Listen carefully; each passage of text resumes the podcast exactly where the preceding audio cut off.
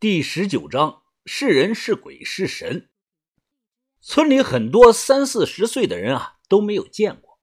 据说这种祭庙活动自一八九五年庙建成那天开始算呀，算上这次，一共才祭了四次，这次就是第四次。震撼过后啊，是疑惑，我想不通。无论是贡品选样、明黄魂幡。还是驼背牙婆的穿着打扮都有很强的道教风格。驼背牙婆捋了捋袖子，扶着拐杖，慢慢的跪倒在供桌前。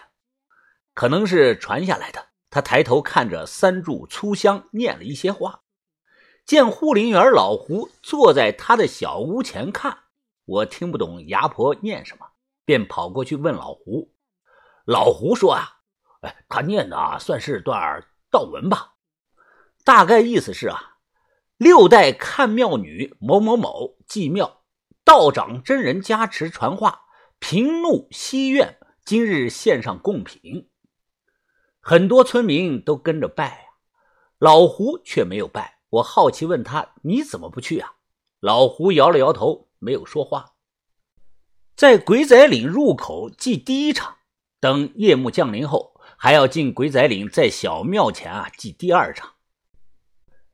据说第二场才是重头戏，只能牙婆去祭，过程呢不让村民看。下午的祭庙活动持续了近四个多小时，期间啊不断有大人领着小孩来磕头祭拜。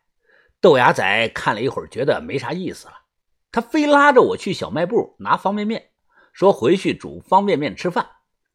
在回小卖部的路上啊，我们碰到了一个人，唐贵媳妇。只见所有人都躲着唐贵媳妇走，有个年轻人在他身后大喊：“啊，怎么没把他关在家里啊？应该用铁链子把他锁住啊！”喊完还用砖头块丢他，丢了就跑。唐贵媳妇面色苍白，披头散发，她脚上穿着一只鞋，另外一只鞋丢了，光着脚，脚趾头都被冻得发紫，而且啊。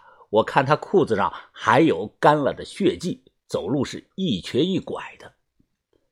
别吭声，我们慢慢的过去。我小声的说。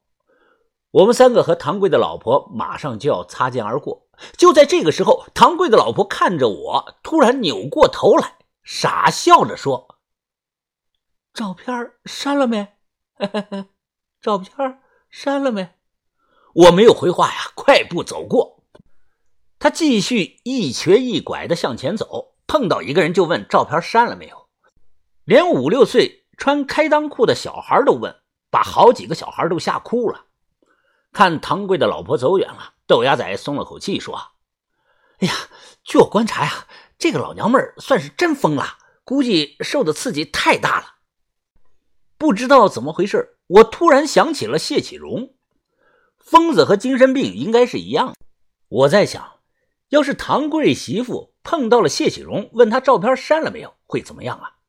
以我和那个疯子的几次接触猜测呀，没准谢启荣啊会亲他一口，然后用板车把他拉回去锁起来。回去后啊，我们煮了七八包方便面吃了。这个点吃了饭，晚上也不用吃了。饭桌上，薛师叔问于哥去哪儿寄快递去了，走了一天还不见回来。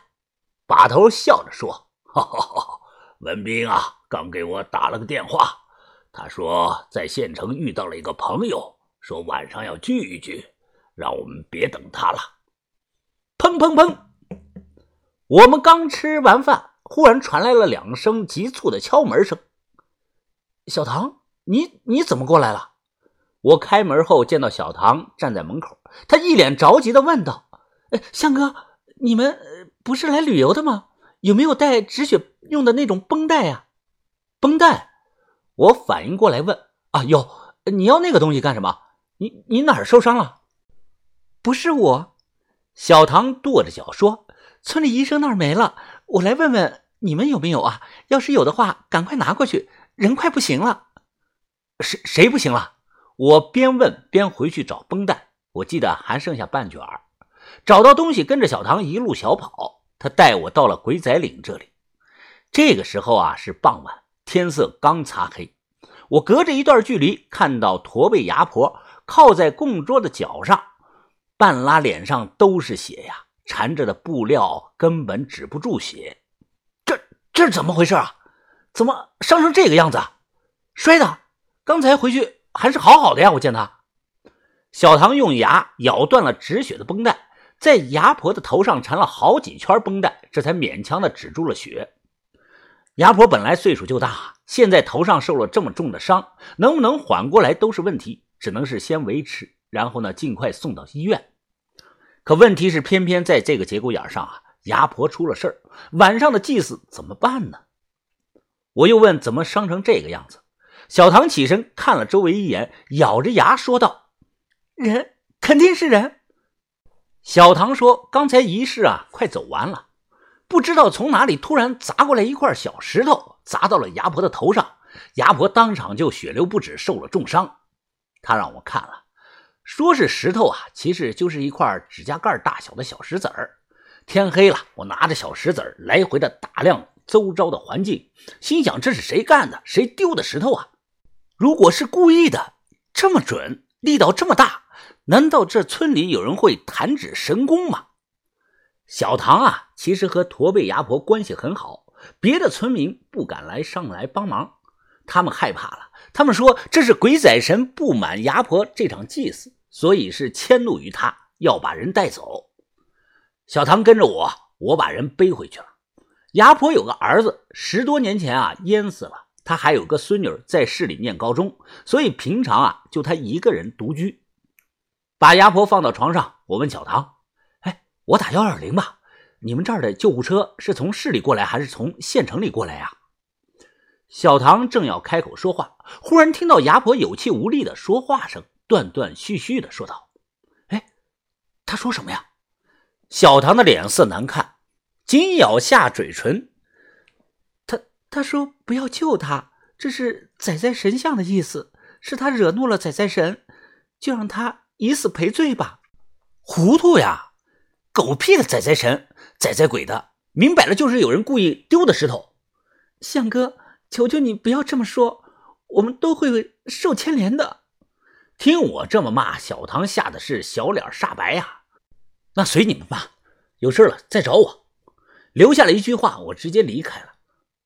我没有回去，而是去了鬼仔岭，祭祀用的供桌还没有撤。能看到地上有一滩的血迹，牙婆是左侧额头上受伤，她当时啊应该是跪着的。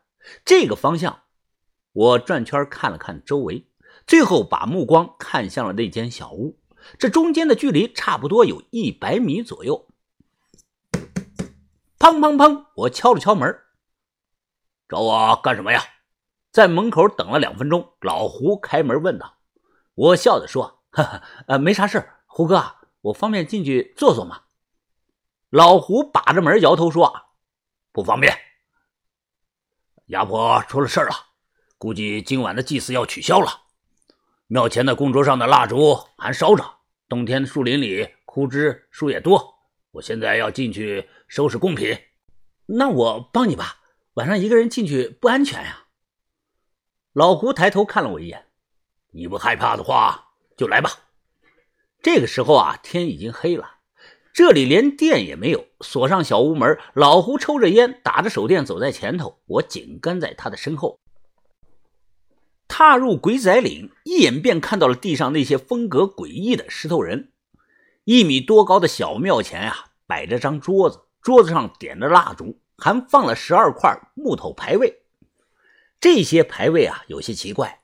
左边桌子上的六块刷了黑漆，右边立的那六块刷了白漆。每个牌位上都用红毛笔写了名字。呃，胡哥，这牌位上都写的是谁的名啊？供的是什么呀？老胡挨个吹灭了蜡烛。白灵牌啊，是六甲阳神元德、劫掠、通元、灵奇、资仁、滚昌。黑牌子的是六阴神众。文博、人工、人高、文清、文远、鸦女，我听了皱了皱眉。这是古籍记载的人呐，而且很多都是道士出身。树林里都是枯树叶、干树枝，可能是身为护林员，怕引起火灾。老胡说完啊，想把烛台放倒，结果他一不小心碰倒了一张六阴神哑女的黑牌位，牌位从供桌上落到了地上。老胡打着手电，弯腰伸手去捡，这个时候，一把铁弹弓从他的上衣兜的口袋里掉了出来。